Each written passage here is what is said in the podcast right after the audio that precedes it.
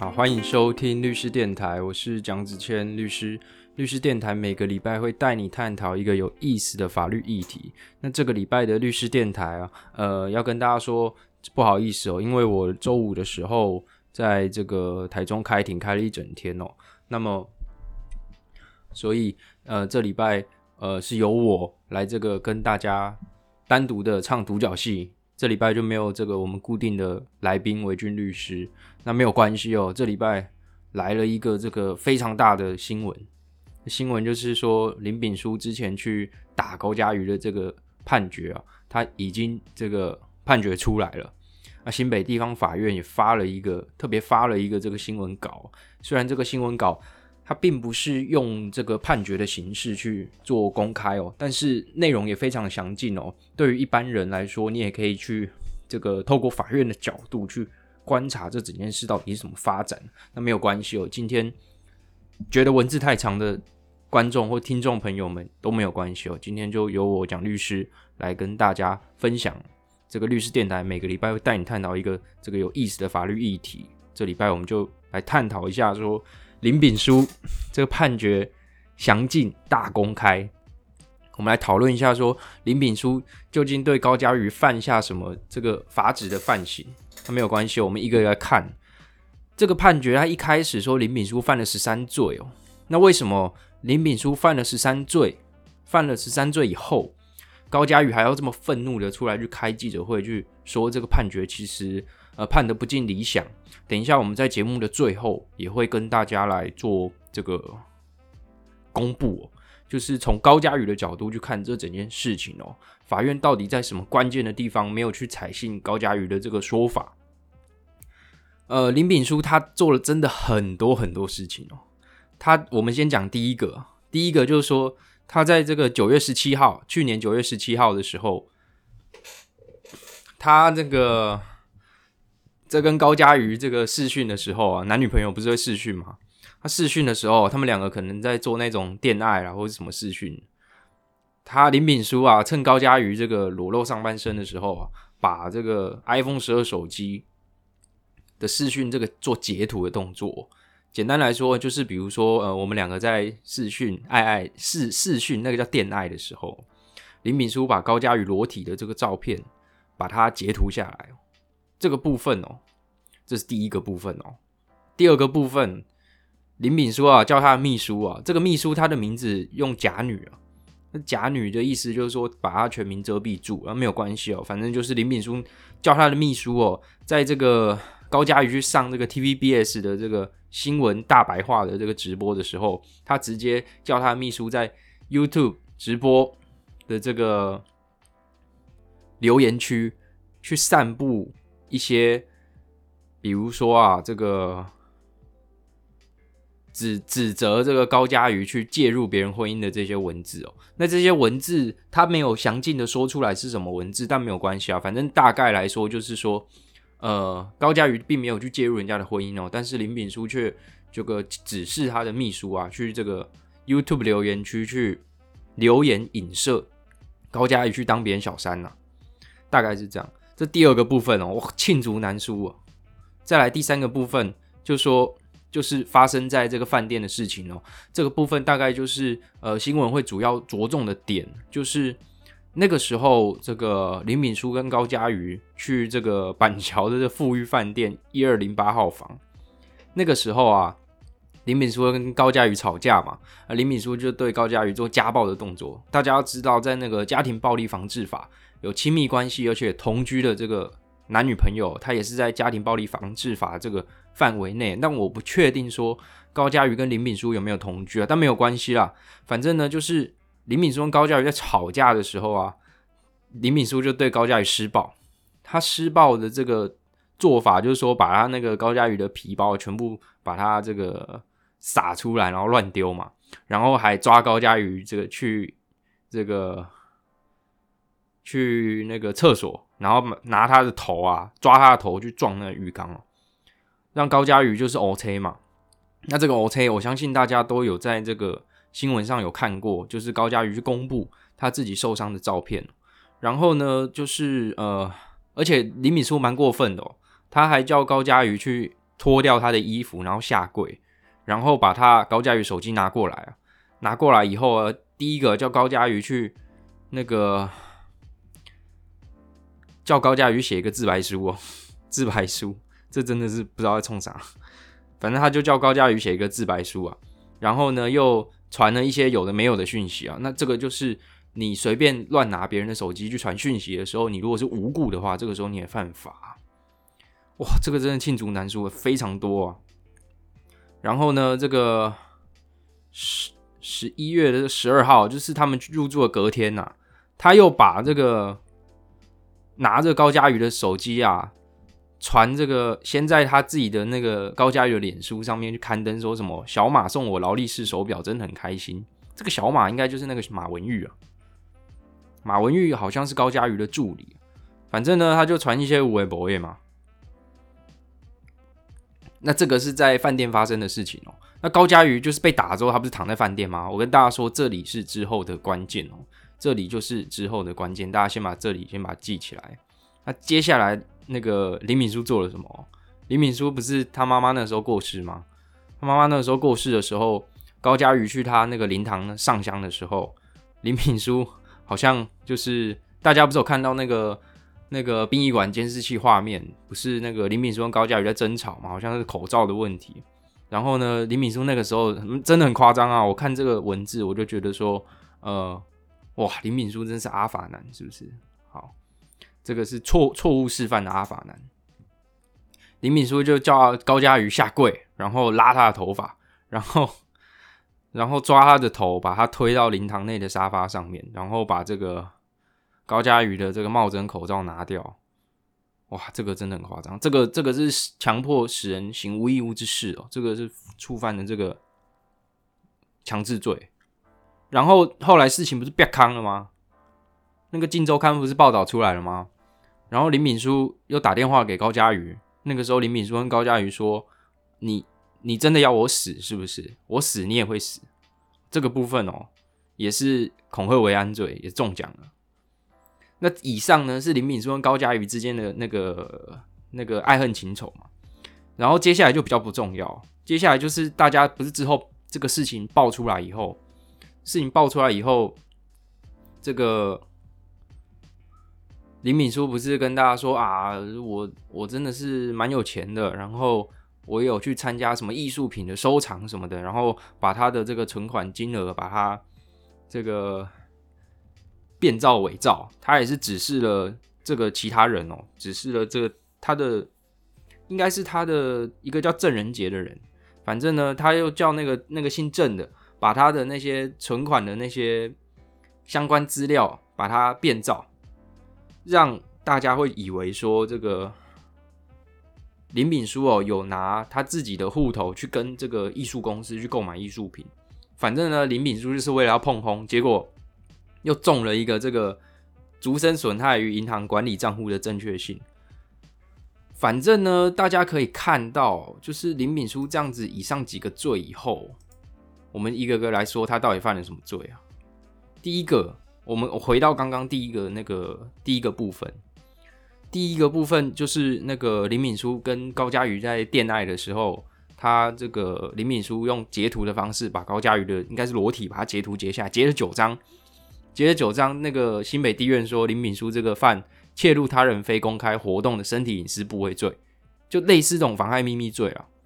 妨害秘密罪有期徒刑四个月哦，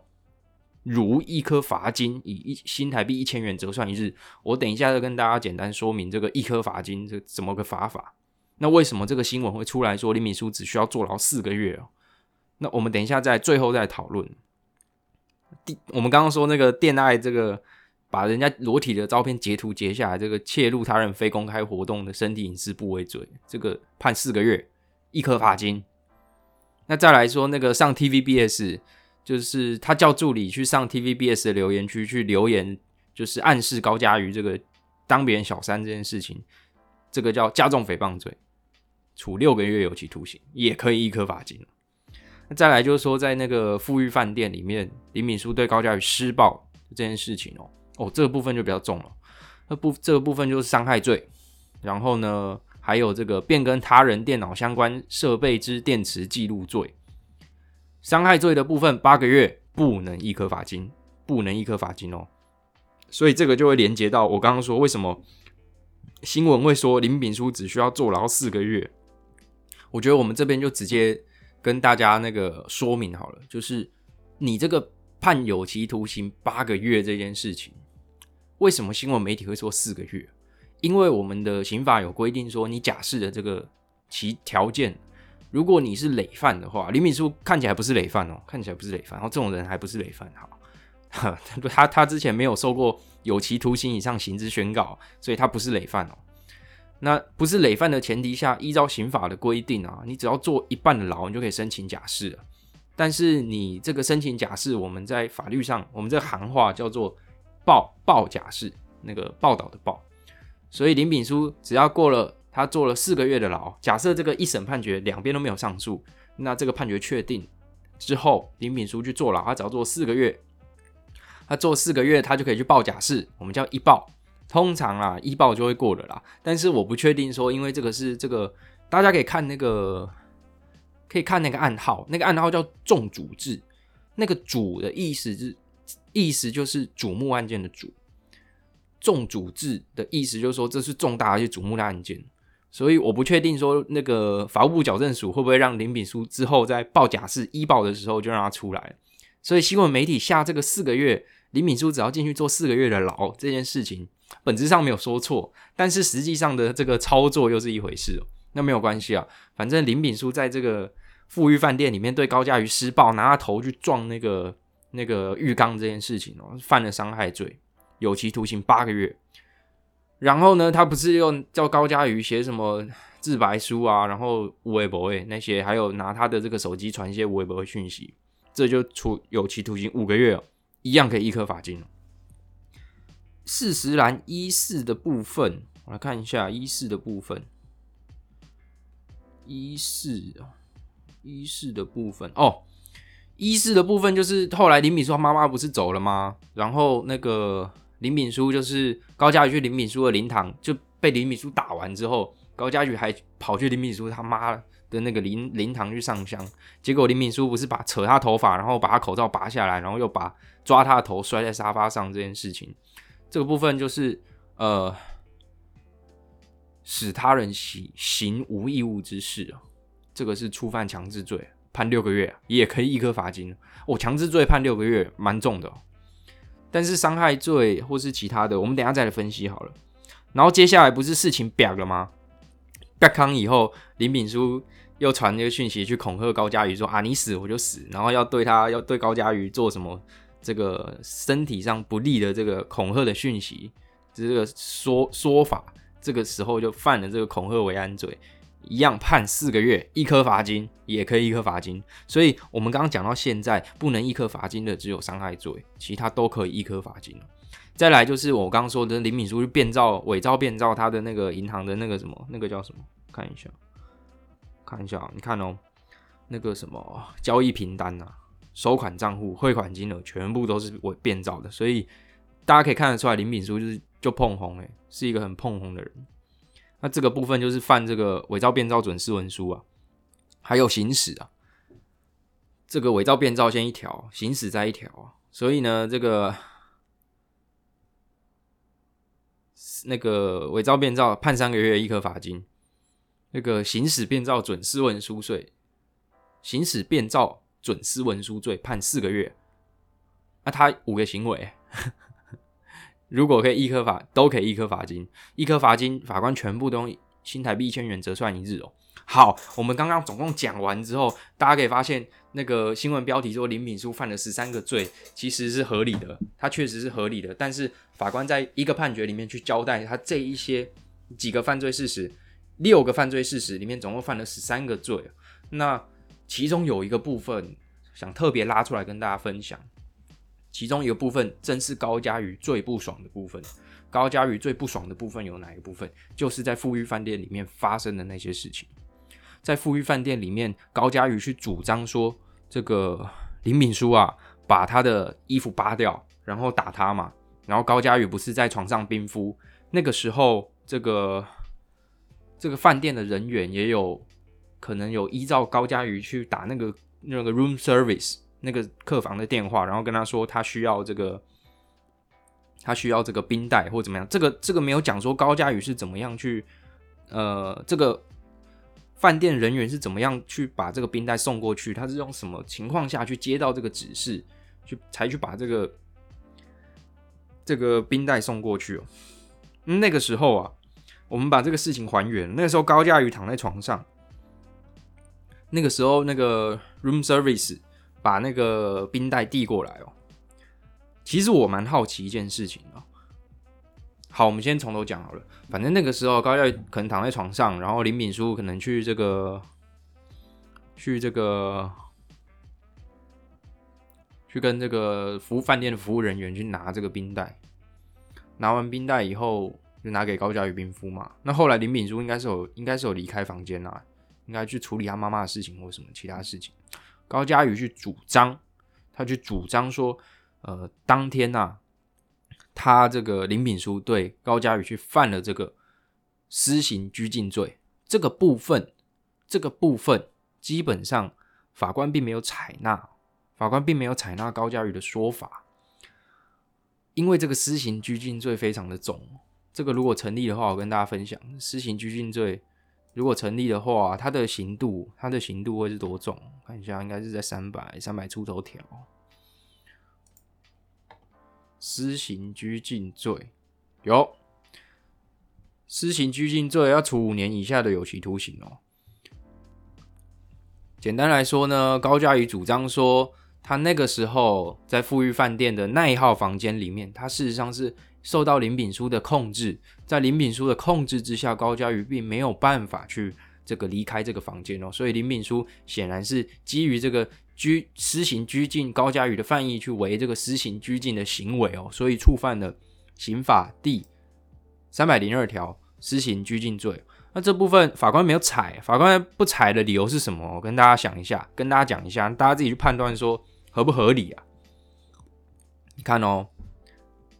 告诉人啊，高佳瑜说这个林炳书不让他离开房间哦，但是呢，高佳瑜并没有具体的说林炳书用什么方式对他施行拘禁，比如说林炳书拿一个手套把手铐把他铐住，那事实上应该是没有，或是拿了这个什么白色的那种那种大家很常在这个店里面看到的那种束束束束带还是什么的白色的束，他都没有他都没有讲哦，高佳瑜都没有讲。然后呢，这个。高佳瑜在饭店的时间哦，这个期间有服务人员递送冰袋，但是告诉人并未求救，所以法法院认为说没有施行拘禁的原因是什么？第一个，高佳瑜没有求救，没有跟这个饭店的服务人员求救。那第二个啊，就算啊，高佳瑜那个时候是裸体的状态，然后呢，这个林敏书不用没有把手机交还他，让他难以离去。但是呢，法院认为说林敏书啊。让高佳宇裸体的状态，或者是把高佳宇的手机没收的这个行为啊，他这个部分应该是涉及强制罪，难以认定是施行拘禁行为。这个部分我自己有点意见。那再来是说，这个高佳宇跟林敏书的这个赖的对话记录也没有去说啊，为什么你要这个有关于施行拘禁的这个证据？我觉得有一点问题啊，这个部分高嘉瑜一定会上诉，那林敏书一定会上诉，所以这个案子不可能一审就结结束了。但是依照这个审判的速度，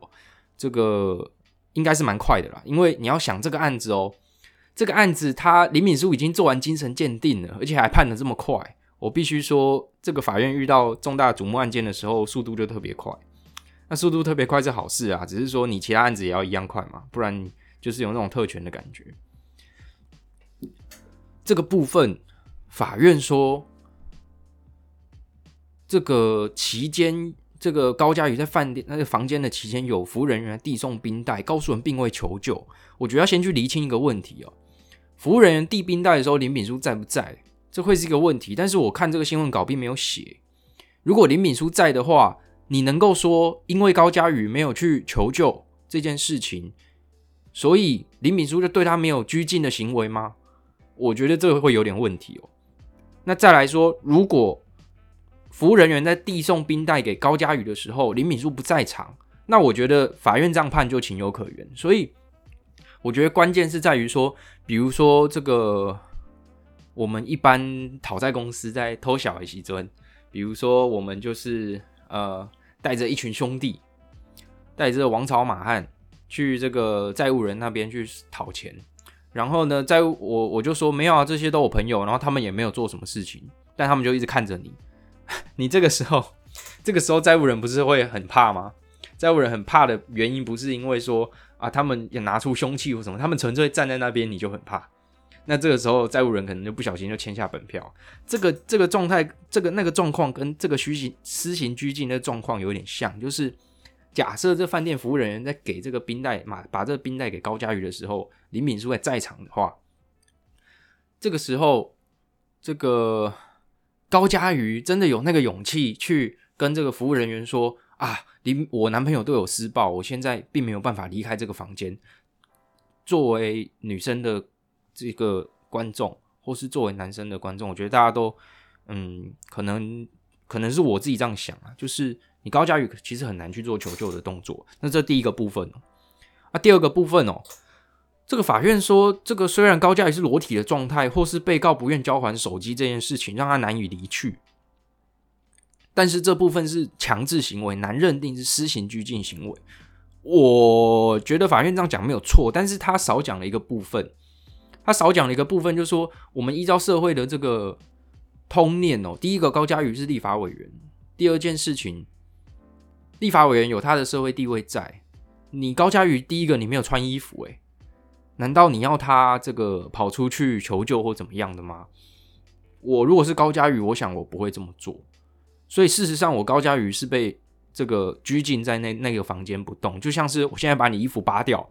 然后呢，我说你随时可以出去求救啊。但是作为公众人物的，比如说假设各位是公众人物，作为公众人物的各位，真的有那个勇气去出门吗？去求救吗？然后林敏书还把他手机没收，所以他没有办法传讯息哦。这个部分就是高佳瑜最不爽的点。所以高佳瑜那一天出来开记者会说：“呃，哇。”林敏这个法院这判决怎么会这样判？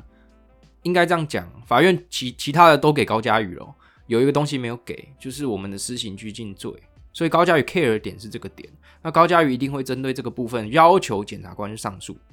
那我们再回过头来讲，假设今天这个一审判决他确定了，一审判决确定以后呢，林敏书为什么只需要坐牢四个月？为什么？因为他其他罪都可以一颗罚金。我们的一颗罚金是这样做，你看那个判决的主文后面有说，这个以一天一千块去折一颗罚金，比如说一个月好了，以一千块去折算一一日，那我们这个一个月一时就三十天，我们这个三十天就是三万块，所以大家可以算一下林敏书大概 大概要要被要被要缴多少一颗罚金呐，才不用进去关，所以你看哦。这个，我看一下，我看一下。哦，得一颗罚金的有期徒刑部分要执行有期徒刑两年两个月，所以是二十六个月。二十六个月的话，就是缴二十六万就不用关了，其实蛮划算的哦。这个呼吁林敏书一定要把一颗罚金缴一缴，不然你就要进去关了。二十六万对他来说应该是小钱